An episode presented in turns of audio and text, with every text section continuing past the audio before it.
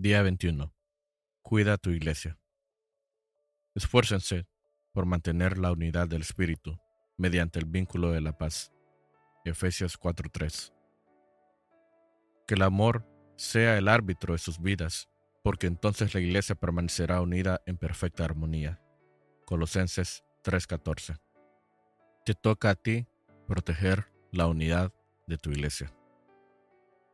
La unidad en la iglesia es tan importante que el Nuevo Testamento presta más atención a ella que al cielo o al infierno. Dios desea intensamente que experimentes la unidad y la armonía unos con otros. La unidad es el alma de la comunión. Destrúyela y arrancarás el corazón del cuerpo de Cristo. Es la esencia, el núcleo de cómo Dios quiere que experimentemos juntos la vida en su iglesia. Nuestro modelo supremo para la unidad es la Trinidad, Padre, Hijo y Espíritu Santo. Están completamente unificados como uno solo. Dios mismo es el ejemplo supremo del amor sacrificado, la humilde consideración hacia los demás y la armonía perfecta. Al igual que todo padre, nuestro Padre Celestial se regocija viendo cómo sus hijos se llevan bien entre sí. En los momentos finales antes de su arresto, Jesús oró apasionadamente por nuestra unidad. Esto era lo que predominaba en su mente durante esas horas de agonía, lo cual demuestra cuán importante es este asunto. Nada en la tierra es más valioso para Dios que su iglesia. Él pagó el precio más alto por ella y quiere que la protejamos, sobre todo del daño devastador que causan la división, el conflicto y la falta de armonía. Si formas parte de la familia de Dios, es tu responsabilidad proteger la unidad en el lugar donde te congregas. Jesucristo te recomendó hacer todo lo que esté a tu alcance para conservar la unidad, proteger la comunión y promover la armonía en la familia de su iglesia y entre todos los creyentes. La Biblia indica, esfuércese por mantener la unidad del Espíritu en el vínculo de la paz. ¿Cómo podemos hacerlo? La palabra de Dios nos da consejos prácticos. 1. Enfoquémonos en lo que tenemos en común, no en las diferencias. Pablo nos dice, esforcémonos por promover todo lo que conduzca a la paz y a la mutua edificación. Como creyentes compartimos un Señor, un cuerpo, un propósito, un Padre, un Espíritu, una esperanza, una fe, un bautismo y un amor. Compartimos la misma salvación, la misma vida y el mismo futuro. Factores mucho más revelantes que cualquier diferencia que podríamos enumerar. Estos son los asuntos en los que debemos enfocarnos, no en nuestras diferencias personales. Debemos recordar que fue Dios quien nos escogió para darnos personalidades, trasfondos, razas y preferencias diferentes, de modo que podamos valorar y disfrutar esas diferencias, no meramente tolerarlas. Dios quiere unidad, no uniformidad. Y por causa de la unidad nunca debemos permitir que las diferencias nos dividan. Debemos permanecer concentrados en lo que más importa, aprender a amarnos como Cristo nos amó y cumplir los cinco propósitos de Dios para cada uno de nosotros en su iglesia. La división siempre surge cuando dirigimos la mirada hacia las personalidades, las preferencias, las interpretaciones, los estilos o los métodos. Pero si nos concentramos en amarnos y cumplir los propósitos de Dios, el resultado es la armonía. Pablo rogaba por esto, que haya verdadera armonía para que no surjan divisiones en las iglesias. Les suplico que tengan la misma mente que estén unidos en un mismo pensamiento y propósito. 2. Ser realista con respecto a tus expectativas. En cuanto descubrimos cómo quiere Dios que sea la verdadera comunión, es fácil desanimarnos por la diferencia entre lo ideal y la realidad en nuestra iglesia. Sin embargo, debemos amar a la iglesia con pasión pese a sus imperfecciones. Anhelar lo ideal mientras criticamos lo real es señal de inmadurez. Por otro lado, Si uno se conforma con la realidad sin esforzarse por alcanzar lo ideal, es señal de complacencia. La madurez consiste en vivir con esta tensión. Habrán creyentes que sí te defraudarán y te decepcionarán, pero eso no es ninguna excusa para no tener comunión con ellos. Ellos son tu familia, aun cuando no actúen como tal y simplemente no puedes abandonarlos. En cambio, Dios nos dice, tengan paciencia unos con otros, siendo indulgentes con las fallas de los demás por su amor. Las personas se desilusionan con la iglesia por muchas razones entendibles. La lista podría ser bastante larga. Conflictos, heridas, hipocresía, negligencia, mezquindad, legalismos y otros pecados. En lugar de asustarnos y sorprendernos, debemos recordar que la iglesia está formada por pecadores de carne y hueso, incluyéndonos a nosotros mismos. Nos lastimamos unos a otros, a veces en forma intencional y otras veces sin mala intención, porque somos pecadores. Pero en vez de abandonar la iglesia, necesitamos quedarnos para resolver el asunto si esto es de alguna manera posible. La reconciliación no la evasión, es el camino a un carácter más fuerte y una comunión más profunda. Si te divorcias de tu iglesia a la primera señal de decepción o desilusión, eso es señal de inmadurez. Dios tiene cosas que quiere enseñarte y a los demás también. Además, es imposible huir hasta encontrar la iglesia perfecta, porque no existe. Todas las iglesias tienen sus propias debilidades y problemas. Pronto volverás a sentirte decepcionado. Groucho Max tenía un dicho famoso que decía que no querría pertenecer a ningún club que lo aceptara como socio. Si una iglesia debe ser perfecta para satisfacerte, esa misma perfección te excluirá de su membresía, porque tú no eres perfecto. Dietrich Bonhoeffer, el pastor alemán que fue martirizado por resistirse a los nazis, escribió Vida en Comunidad, un libro clásico sobre la comunión. En su obra, sugiere que la desilusión con nuestra iglesia local es algo bueno, porque destruye nuestras falsas expectativas de la perfección. Cuanto más pronto dejamos la ilusión de que una iglesia debe ser perfecta para amarla, más pronto dejaremos de fingir y empezaremos a admitir que todos somos imperfectos y necesitamos de la gracia de Dios. Este es el comienzo de la verdadera comunidad. Todas las iglesias podrían poner un letrero que diga, no es necesario que se presente ninguna persona perfecta.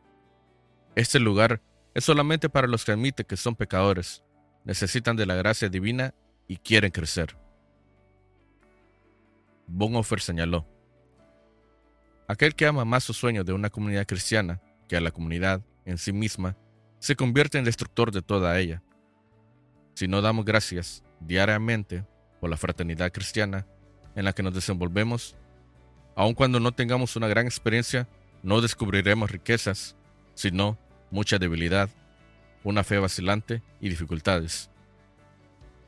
Sin lugar de ello, nunca hacemos otra cosa que quejarnos ante Dios por ser todo tan miserable, tan mezquino, tan poco de acuerdo con lo que hemos esperado, entonces le impidimos a Dios hacer crecer nuestra comunidad de acuerdo con la medida y riqueza que nos espera a todos en Jesucristo.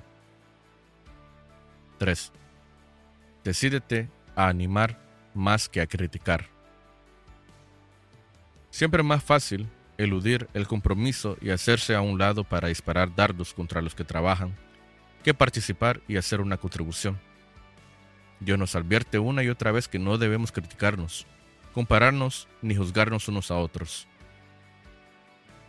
Cuando criticas lo que otro creyente está haciendo con fe y convicción sincera, interfieres en los asuntos de Dios.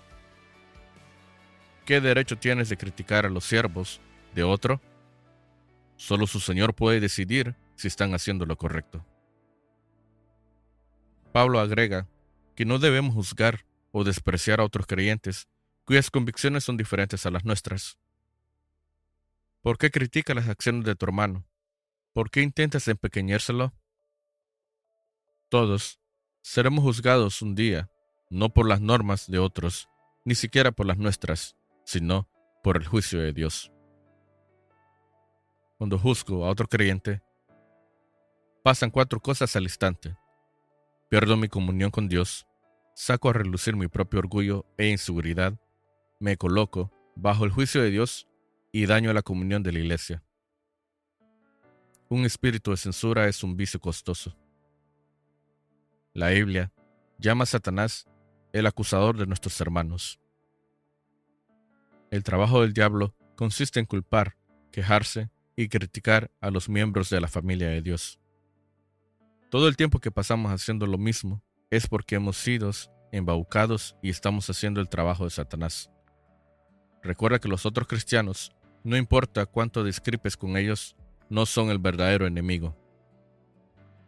Todo el tiempo que pasamos comparando o criticando a los otros hermanos debería ser utilizado para construir la unidad de nuestra comunidad.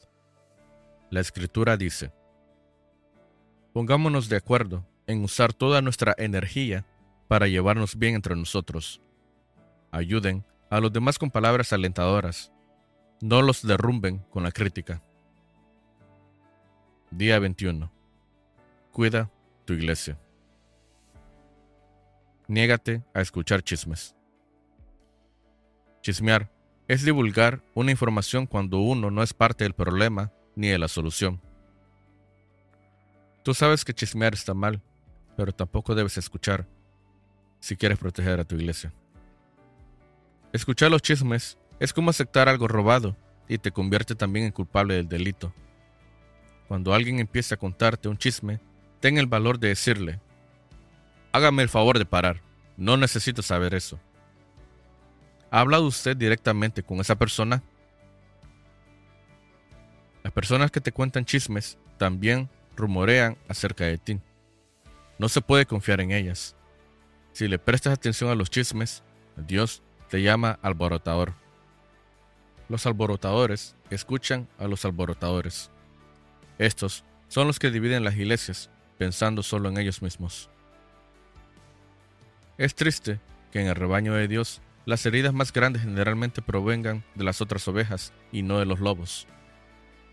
Pablo advirtió acerca de los cristianos caníbales, que se devoran unos a otros y destruyen la comunión. La Biblia dice que esta clase de alborotadores debe ser evitada porque el chismoso revela los secretos, por lo tanto no te asocies con el charlatán.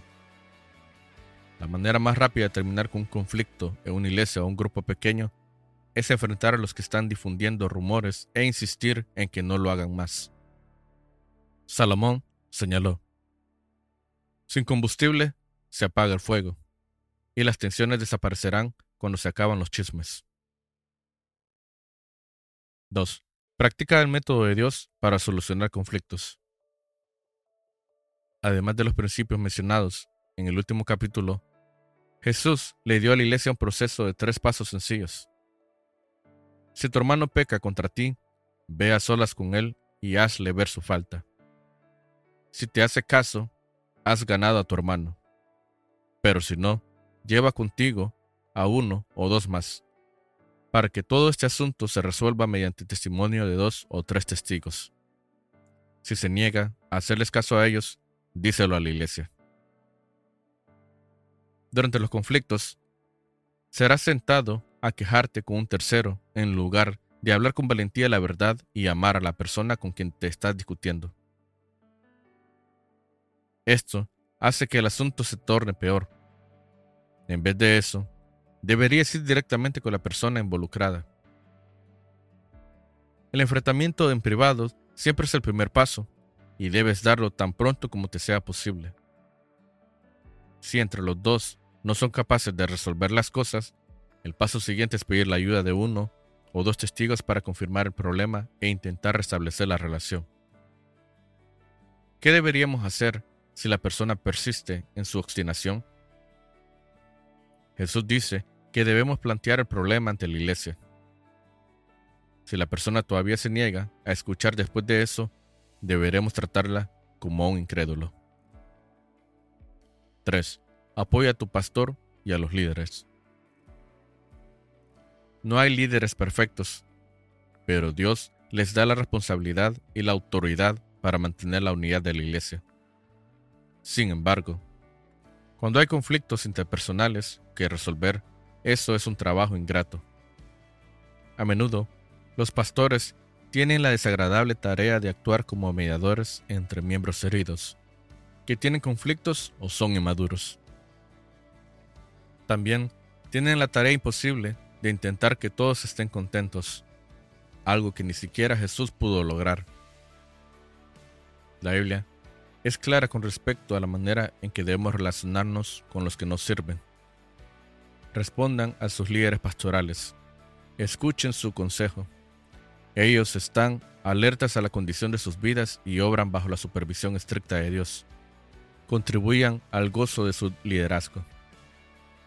Un día los pastores estarán delante de Dios y rendirán cuentas de cuán bien velaron por ti. Ellos cuidan de ustedes como quienes tienen que rendir cuentas. Pero tú también eres responsable. Del mismo modo tendrás que rendirle cuentas a Dios por cuán bien los seguiste a ellos. La Biblia les da a los pastores instrucciones muy específicas con respecto a la manera en que deben tratar a las personas que causan divisiones en la comunidad. Ellos deben evitar las discusiones, enseñar con delicadeza a los que se oponen mientras oran para que cambien, advertir a los contenciosos, rogar porque hay armonía y unidad, reprender a los que son respetuosos con los líderes y destituir a los que causan divisiones en la iglesia si hacen caso omiso de dos amonestaciones. Protegemos la comunión cuando honramos a los que nos sirven por medio del liderazgo. Los pastores y los ancianos necesitan nuestras oraciones, estímulo, aprecio y amor. Se nos ordena a honrar a los líderes que trabajan por nosotros, que han recibido la responsabilidad de exhortarnos y guiarnos en la obediencia. Tenemos que colmarlos con mucho aprecio y amor. Te desafío a aceptar tu responsabilidad de proteger y promover la unidad en tu iglesia. Pon todo tu esfuerzo para lograrlo y así agradarás a Dios. No siempre será fácil. A veces tendrás que hacer lo que es mejor para el cuerpo, no para ti mismo, dando muestras de tu preferencia por otros. Por eso Dios nos ha puesto en la familia de una iglesia, para aprender a no ser egoístas. En la comunidad aprendemos a decir nosotros en lugar de yo y nuestro en vez de mío. Dios dice, no piensen solo en su propio bien, piensen en los otros cristianos y en lo que es mejor para ellos. Dios bendice a las congregaciones que están unidas. En la iglesia Back todos los miembros firman un pacto que incluye la promesa de proteger la unidad de nuestra congregación. Como resultado, nunca hemos tenido un conflicto de que divida la comunión. Tan importante como lo anterior es el hecho de que dado que es una comunidad fraternal y unida, muchas personas quieren ser parte de ella. En los últimos siete años, la Iglesia ha bautizado a más de 9.100 creyentes nuevos. Cuando Dios tiene un puñado de creyentes bebés que quiere dar a luz, busca la iglesia incubadora más cálida que pueda encontrar. ¿Qué estás haciendo particularmente para hacer que la familia de tu iglesia sea más cálida, fraternal? Hay muchas personas en tu comunidad en busca de amor y un hogar donde sean aceptadas.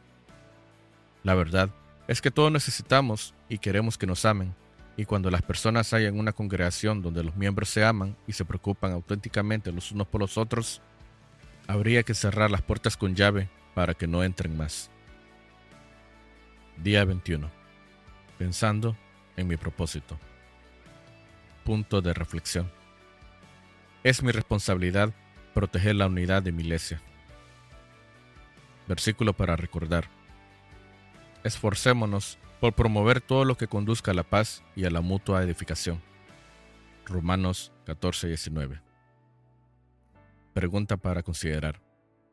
¿Qué estoy haciendo particularmente para proteger la unidad de la familia de mi iglesia?